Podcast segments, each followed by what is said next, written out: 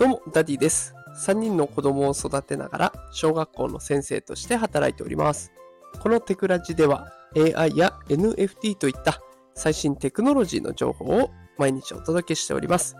さあ、今日のテーマは、アメリカと日本の AI 政策の違いというテーマでお送りしていきます。さあ今日はね、AI に対する政策の国ごとの違いを紹介していきたいと思います。で、これなんで急にこんな話をしようと思ったかというとですね、アメリカがもう完全に AI に対して本気を出してきたなという感じがしたんですね。で、今回これ、フォーブスジャパンさんの記事にあったんですけれども、マイクロソフトとかオープン AI、あとは、あの、NFT だとか AI だとかね、あとゲーム分野でもすごく有名な NVIDIA という企業があるんですけれども、この NVIDIA といった超大手企業たちが政府とタッグを組んで AI インフラを整えようとしているというニュースが入ってきたんですね。で、企業側はもういろんなことを政府に提供する。例えば、もう数十億円というすごい巨額のお金を提供したりだとか、あとはすでに作られているね、えー、言語モデル、もういろんなところで使われている、例えばチャット GPT でね、いろんなチャット機能があったりとか、文章を要約してくれたりとか、ね、翻訳してくれたりとか、いろんなことができる、そういった言語モデルを政府に提供するということなんですね。で、これを使って何をするかっていうと、研究者の支援をしたりとか、あとは教育に関する AI サービスを充実させていこうということをアメリカの政府がやろうとしてきているんですね。で、じゃあこれに対して日本は何をやってるかっていうと、内閣府の AI 戦略ページというものがありまして、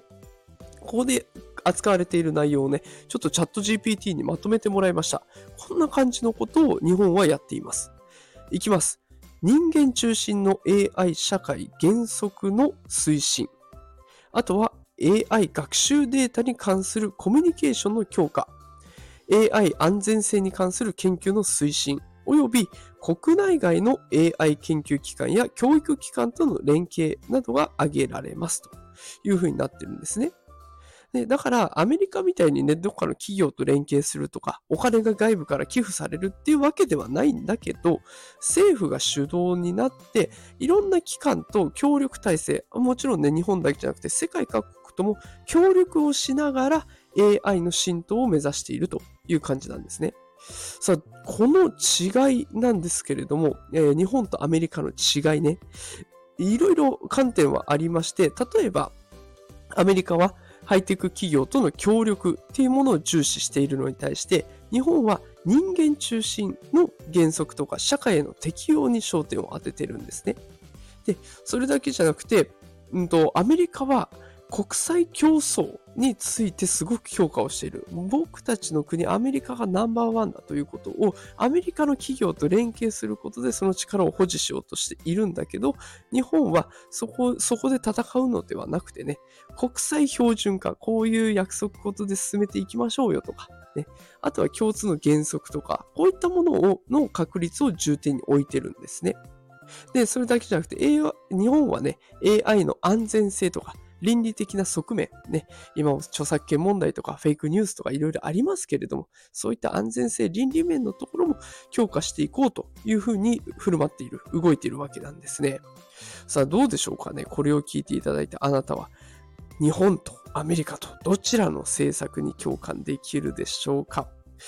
私もね、考えてみたんですけど、個人的にはアメリカみたいにね、こうビッグ企業が日本でも生まれて、こう社会を変えてくれる。で、そして、こう、ね、日本もアメリカに追いつけ追い越せと。技術も高めていってくれたら嬉しいなと思っております。まあ、いずれにしてもね、アメリカ、日本、やり方は違いますけれども、えー、しっかりと AI と向き合っていますので、今後の動向ね、2カ国とも要チェックでございます。えー、毎日 AI、NFT 最新情報をお届けしておりますので、よければまた聞きに来てください。